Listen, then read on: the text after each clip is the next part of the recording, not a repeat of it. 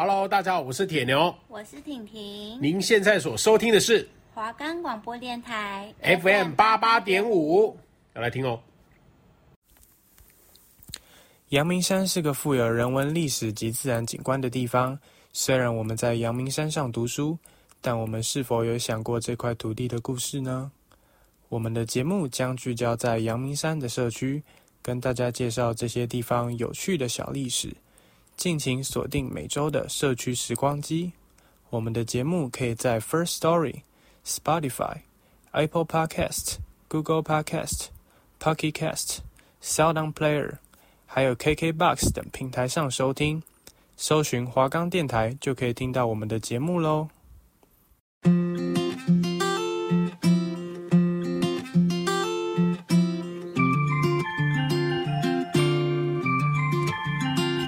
欢迎收听社区时光机，我是主持人声炫，我是主持人博晨。哎，今天这一集节目将会是我们社区时光机的最后一集。没错，不知不觉我们社区时光机也走到了最后一集啊！时间可过得真快啊，声炫。是啊，不知不觉一学期就过去了。在这一学期里，我们总共录制了包括今天这一集在内，总共有四集的社区时光机。没错，那我们社区时光机呢，除了实地走访我们采访的地点以外，那我们也有做了像番外篇，像以巴冲突。之类的这样子国际的议题。那么今天作为我们社区时光机的最后一集，我跟博成呢决定来给带领大家一起来回顾我们在这一学期过去三集都拍了些什么，都看了些什么。没错，还有我们去录的这三集之间有发生了一些什么有趣的事情呢？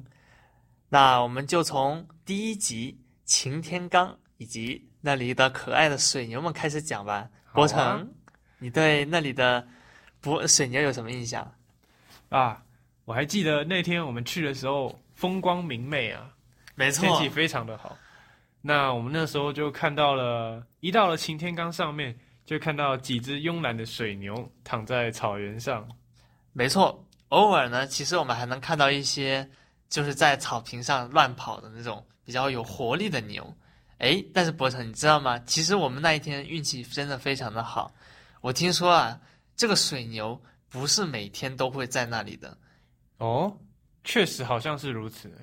没错，之前我就跟我的另外一群朋友想要上去一起去爬山，顺便看一下水牛。可是呢，那一天天气虽然很好，但是水牛却没有都跑出来。后来才知道啊。它好像是有类似的规定，就是有一些时候那些水牛就是要固定进行一些检查也好，或者是让他们去一些草地更新鲜的田地去那种放养。哦，就是去吃新鲜、更新鲜的草。没错。那申炫，你知道你在擎天岗有时候会看到会有两个像木桩的东西，然后还蛮蛮粗蛮大的，就是会立在。呃，可能有水牛在的地方，你知道那两根木桩是拿来做什么的吗？哎，我不清楚啊，那个东西是不是用来拴牛的呀？哦，那其实不是拿来拴牛的哦。后来我才知道，那两个大的木桩其实它有一个名称叫做避牛桩。那这个避牛桩呢，就是假设你要进去看可爱的水牛的时候，你以为它们很可爱，结果它们突然发疯似的朝你冲过来，怎么办呢？这时候你也没地方躲啊，那这两个大木桩的功用呢，就是让你可以迅速的躲到这两个木桩后面。那水牛因为被这两个木桩挡住了，那你就也因此就安全了。那这两个木桩的作用其实就是如此的。原来如此，没想到竟然还有这种奇怪的东西立在那里。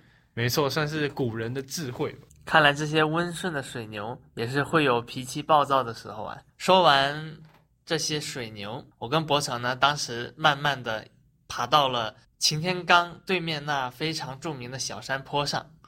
可是当我跟博成爬到那个小山坡上之后，却发现小山坡后面还有一个小山丘。我们就这样一直爬，一直爬，一直爬到了。一个非常远的一个，我也不知道是哪里的山丘，而在那个山丘上面，就出现了我跟博成在第一集提到的国军曾经为了防止共军空降兵所建立的碉堡。但是其实我们当真正的到他的面前去观察的时候，却发现那些防止空降兵的碉堡其实没有我们想象的那么大。因为我原本想象中的碉堡应该是那种非常宽大，然后里面可能会有一些观察口，但实际上我们去到现场之后呢，却发现这些所谓的碉堡里面最多也就只能容纳大概。两到三名士兵，除此之外，他就他就没有别的什么作用。那我跟博成在看完这些碉堡之后呢，我跟博成回到了一开始的起点。擎天岗的入口，它总共有三个岔口，一个向左边，一个向右边，一个向中间。我们刚才去的那个碉堡所在的地方，其实就是位于正中央的，也是大家最常看到，也是最多人会走的。擎天岗步道，而我们回到起点之后呢，决定朝着左边探索一番。左边这条路呢，其实非常的长，我们走了非常的久，才到达这条路的终点。而在它的终点，我们可以直接看到远处的金山。没错，那个画面依旧让我觉得啊，太美了，好震撼。在我们前几集的时候，其实我们也有提到过。这一条路，也就是以前的时候，在金山的渔民会把自己捕到的鱼，然后扛着它越过擎天岗，然后再向我们刚才提到的那个岔路口，朝着另一边，然后一直直直走，来到士林，把自己受到狩猎到的鱼卖给士林的居民。在观赏完左边金山的风景之后，我跟博成再一次的回到了起点，我们又回到了最一开始提到的那个三岔口。这时候我们只剩下最后一个岔口，也就是右边的路没有探索。而我跟博成向右走没有很很久，马上呢我们就看到了台北市。当时的空气很好，所以我们可以直接看到山下的士林以及远处的台北市。嗯，不得不说。在阳明山上，如果山下空气好的话，那那景色是一览无遗啊。没错，那这就是我们第一集的实地采访的内容。那我们现在开始来回顾一下第二集林语堂故居啊。林语堂故居真的是非常有趣的一个地方。没错，我现在其实也是有一些意味犹尽，因为我们当时其实已经快它快关门了，所以我没有非常仔细的看。但不得不说，那个地方实在是一个非常适合作为一个隐居的这么样的一个住宅。对，而且也真的很休闲。没错，嗯，原本其实我们想说去林语堂故居实地看访一下林语堂故居里面的东西。结束后，我们可以顺便去吃啊，林语在林语堂故居里面的有一个餐厅，叫做有不为哉的一间餐厅。没错。当时我其实还是非常的期待的。首先，林语堂故居它就是一个非常古色古香的这么样的一个住宅兼博物馆，而那里的餐厅呢，也是造型非常的独特，是那种会吸引像我这种外籍生的那种独特的风格。可是，当我们看完博物馆之后，决定想要去吃饭，结果却发现整个餐厅里却空无一人。对，显得非常的冷清。原本我们还想说，诶，是不是我们今天来的时候刚好公休啊？对啊，结果没有想到，我们去问博物馆的管理员，也就是我们在第二集中提到的那个被我们认为疑似是林语堂的孙女的那位 管理员。对，后来我们从他的口中得知啊，林语堂故居里面的这间餐厅已经。因为合约到期，已经永久停业了。当我得知这个消息之后，感到非常的可惜。要知道，我其实已经做好准备，在这里大概砸个五百多块钱进去吃一顿晚餐了。没错，但其实后来我们还是有去到林语堂先生，他平常会去呃休闲的一个阳台。没错，这个阳台我不得不说，这个阳台它的选址真的是非常的赞，因为我跟博成当时就坐在它的两把椅子上面，它这个把两把椅子也很有趣哦，一把椅子是那种老式的，就是有点类似中式的那种竹椅，然后另外一把则是哦，我觉得可能是 后来再添购的一些一般大家常见的那种椅子，当然最别致的还属它的，还要当属它的桌子，它的桌子整个就是一块非常光滑油腻的。看上去就非常贵的木头，对，应该是光滑，就是看起来非常的，很像有上了那种亮光漆的整块原木的感觉。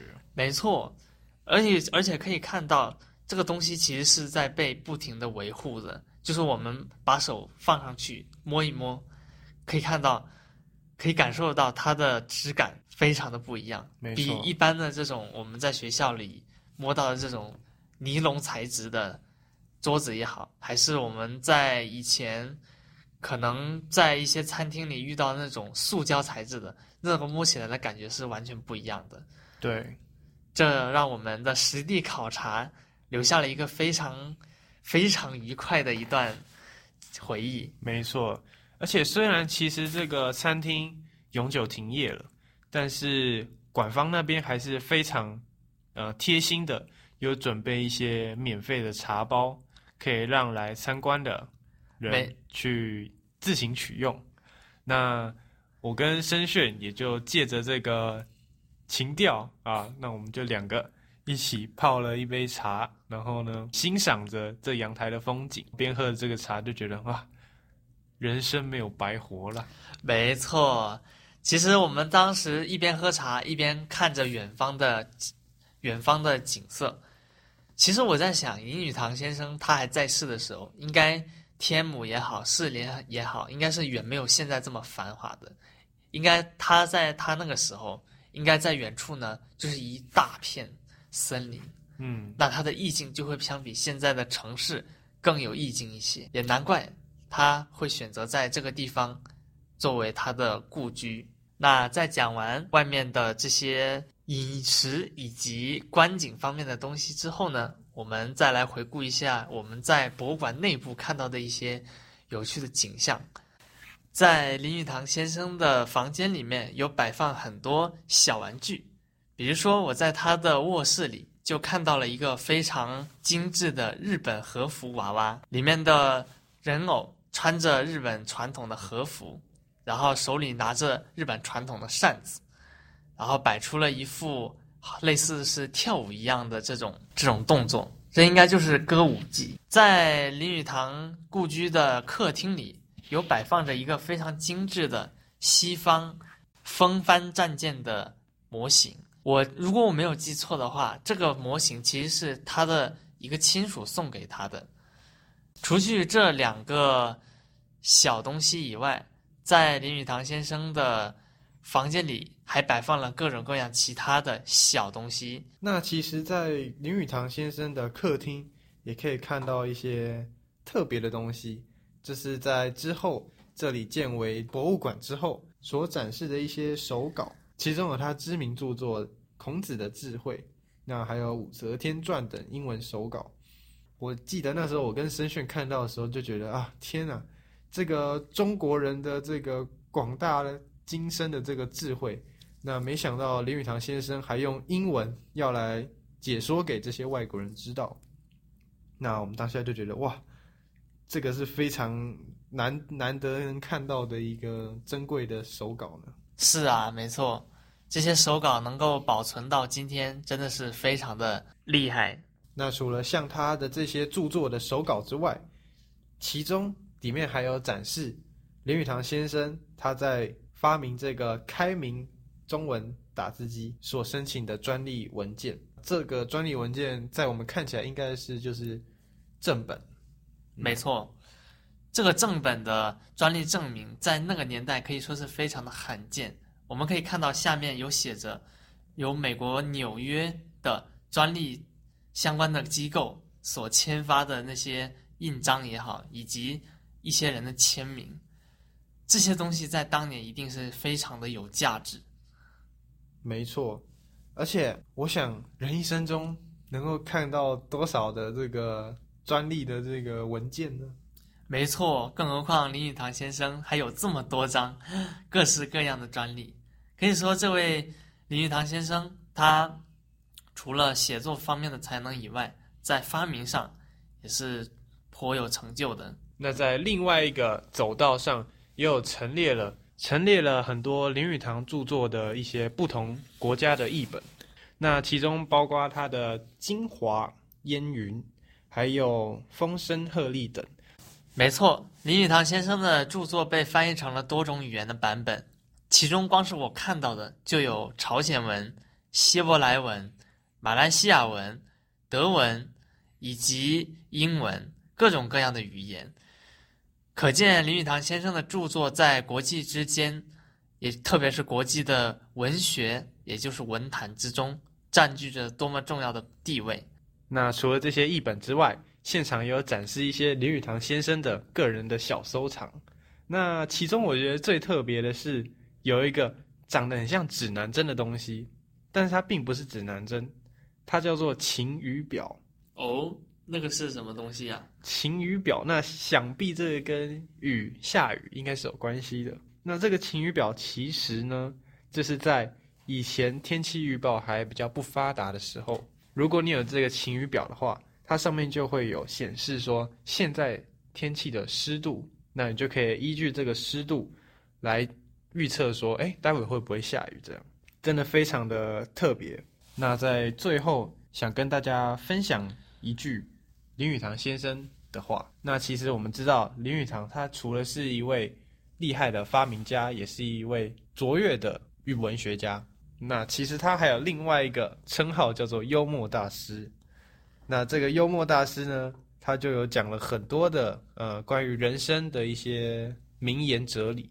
那这边就分享一句我觉得非常好的一句话，叫做“人的一生就像一出戏，只有落幕时才能判断这出戏的好坏。”哇，这句话真的是非常的有哲理。没错。好，那这就是我们刚才对《社区时光机》第二集的回顾。那接下来我们就会来到我们非常特殊的一集，就是《社区时光机》的第三集。在我们一开始的时候，我们其实是有额外的题材是要进行录制的，就是位于阳明山深处的一间颇有年头的博物馆。但当我们实际前往现场之后，却发现这间博物馆里面的内容不足以我们录制一个。长达三十分钟的 podcast 节目，没错，所以呢，我们才临时想出了这么一个联合最近时事的一个一集内容，也就是我们第三集的主题——以巴冲突。其实我们一开始非常的苦恼，到底第三集要做什么样的番外篇？后来我们想到自己最近经常在。电视上看到的以巴冲突是一个非常不错的热点，所以我们就决定第三集直接切入到我们远方的国家，来以我们的视角来探究一下它的历史。没错，那刚好在这块，我跟申炫都对这样的议题非常感兴趣，所以我们当下马上当机立断，就选了这个主题。老实讲，我们一开始在选择做这个主题的时候，我们的切入点其实是想要讲述加萨走廊的历史，但后来我们却发现，我们只要讲到加萨走廊，就无可避免的要讲到当地的冲突。这其实也是这一块土地，我不能说是有魅力，它更多的是悲剧的一点。没错，而正是这些。悲剧让它成为了人类历史上一道非常独特的一道风景。因此，在我们录制这篇节目的时候，其实是想要尽可能的去强调当地的一些历史上的渊源。除此之外，我们还介绍了一下目前为止还处于战火之中的加萨走廊，以及这个走廊为什么会产生的原因。没错，也跟大家简单的介绍一下哈马斯这个武装团体。它跟巴勒斯坦是有什么样的渊源关系？很多时候，人们看一则新闻，其实他只会看标题。老实讲，是这样子的。所以我们也是基于这样的一个想法，想说跟大家科普一下比较完整、全面的以巴冲突的一些细节。没错。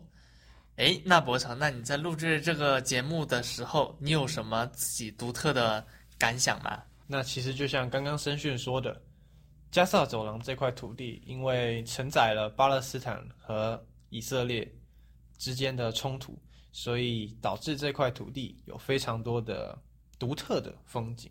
而这些独特的风景，它并不像一般的普通的冲突一样，它其实是有非常多种族。宗教之间相互的仇恨，才引发的这些冲突。诶，那申讯，你在录制这个以巴战争、以巴冲突的这个节目的时候，你有什么感想？啊，说到以巴冲突，我们可以知道，这其实是一个正在进行中的战争。其实正在进行中的战争，我们在讲、在录制节目的时候，就必须要注意到一个问题，那就是我们要。不能偏袒任何一方。毕竟我们这里并不是什么以色列国防部的记者会，也不是哈马斯的对外宣传。我们只是想要去了解一下这块土地为什么能够滋养如此多的仇恨。而当我们去讲述这个块土地的历史时，实际上我也经常在审视自己，这些历史或者说我们所了解到的历史是否是历史上真实发生的呢？还是这些历史其实也都是有争议，而就是因为这些争议导致了今天的冲突呢？除此之外呢，我们在通过电视以及新闻中，我们也都能非常直观地感受得到，这场战争造成了非常非常多的迫害以及平民的伤亡。没错，这种平民的伤亡甚至是要比。俄乌战争还要惨烈的，因为就像我们在第三集中谈到的那样，加萨走廊是一个国土并不大，但是却聚集了几百万人口的超高密度城市，而就是这样超高密度的城市，却发生了类似军机无差别轰炸，以及地面部队这种类似扫荡一样的作战方式。而这种方式是势必会造成非常惨烈的伤亡的，不论双方是否是有意还是无意在进行这种类型的作战，但这种作战是一定会波及到许多无辜的平民的。就在这样的情况下，就像我们在第三级大概中间的位置所感叹的那样，如果是这样的作战方式，这场战争。除真的除了一方彻底被消灭干净，包括平民被消灭干净，不然真的是看不到结束的那一天了。没错，完全看不到所谓结束和平的这个希望。哎，博成，那我们今天，也就是我们今天录制第四集的这一天，我们正好有有参加一场演讲，来来自消失的国界团队的彭光伟记者。还有主持人李文怡，还有吴倩如制作人等，那他们跟我们一起分享了他们在制作以巴战争专题的一些感想。没错，当我们去去听彭光伟学长在向我们讲述他在以撒以巴战争的最前线拍摄新闻时所拍摄到的画面以及他的感想时，我们都想起了我们在不久前录制的第三集番外篇中所讲到的这些东西，但是记者所录制到的画面远比我们在新闻中看到的要震撼得多。就像我就在刚才提到的那样，加萨是一个超高密度的城市，但在记者的镜头下，我们却看到远处密集的城区，几乎所有的地方都有浓烟升起。同时，我们还会时不时的听到那种炸弹炮击声，对，炮击轰炸那个居民区以及军营的声音。这个声音连远在五公里之外的当时的彭光伟学长，连他都被吓到。对，而且可以看到学长被吓到的画面是非常真实的。没错，滚滚的浓烟，以及朝着前线慢慢推进的战车，以及空中持续盘旋的武装直升机以及战机，这场不对称的战争，给加萨带来了非常巨大的破坏以及损伤。没错，那在那在学长的分享下，其实也可以知道，其实以色列现在真的是在进行一场无差别式的攻击。所看到的就是以色列为了消灭哈马斯，那进行大规模的轰炸，导致了许多平民就此伤亡。他有提到一个观点，就是以色列为了想要消灭哈马斯，那去无差别的轰炸加萨走廊的居民。那虽然看似或许总有一天，他这样轰炸可以把哈马斯两万的成员都消灭完完毕，但是他中间所杀害的平民们呢？难道他们都不会有任何的仇恨吗？没错，或许这样下去，哈马斯只会越来越多，原本的居民也会只会变得越来越极端，或许是为了为自己的亲人复仇，或许。他仅仅是为了生存，最终不得不加入哈马斯的队列当中。没错，而且在今天的演讲中，学长所分享的影片当中，也可以发现，远在约旦河西岸的巴勒斯坦居民，其实有些是真的已经举起了哈马斯的旗帜，来表示他们的愤怒以及支持了。没错，那虽然伤害已经造成了。但是也可以看出，现在阿拉伯各个国家或者是美国都积极的想要劝和以色列。不管怎么样，还是希望以色列跟巴勒斯坦最终能够找出一个和平的解放。好，那这就是我们第三集所要讲述的内容。那回到我们今天第四集的正题，那博成，我们的社区时光机在经过了一个学期之后。终于要告一段落了。你觉得在这一学期的拍摄过程里，你觉得你自己有收获到些什么东西吗？啊，收获其实蛮多的。就是一开始我们原本想说，嗯、呃，我们只是在网络上收集资料，然后来制作这个 Podcast 的节目。那一直到之后，我们就是打算实地走访，那才能带给更多亲身。感受的经历给观众，那我想这是我们一个很大的一个转变。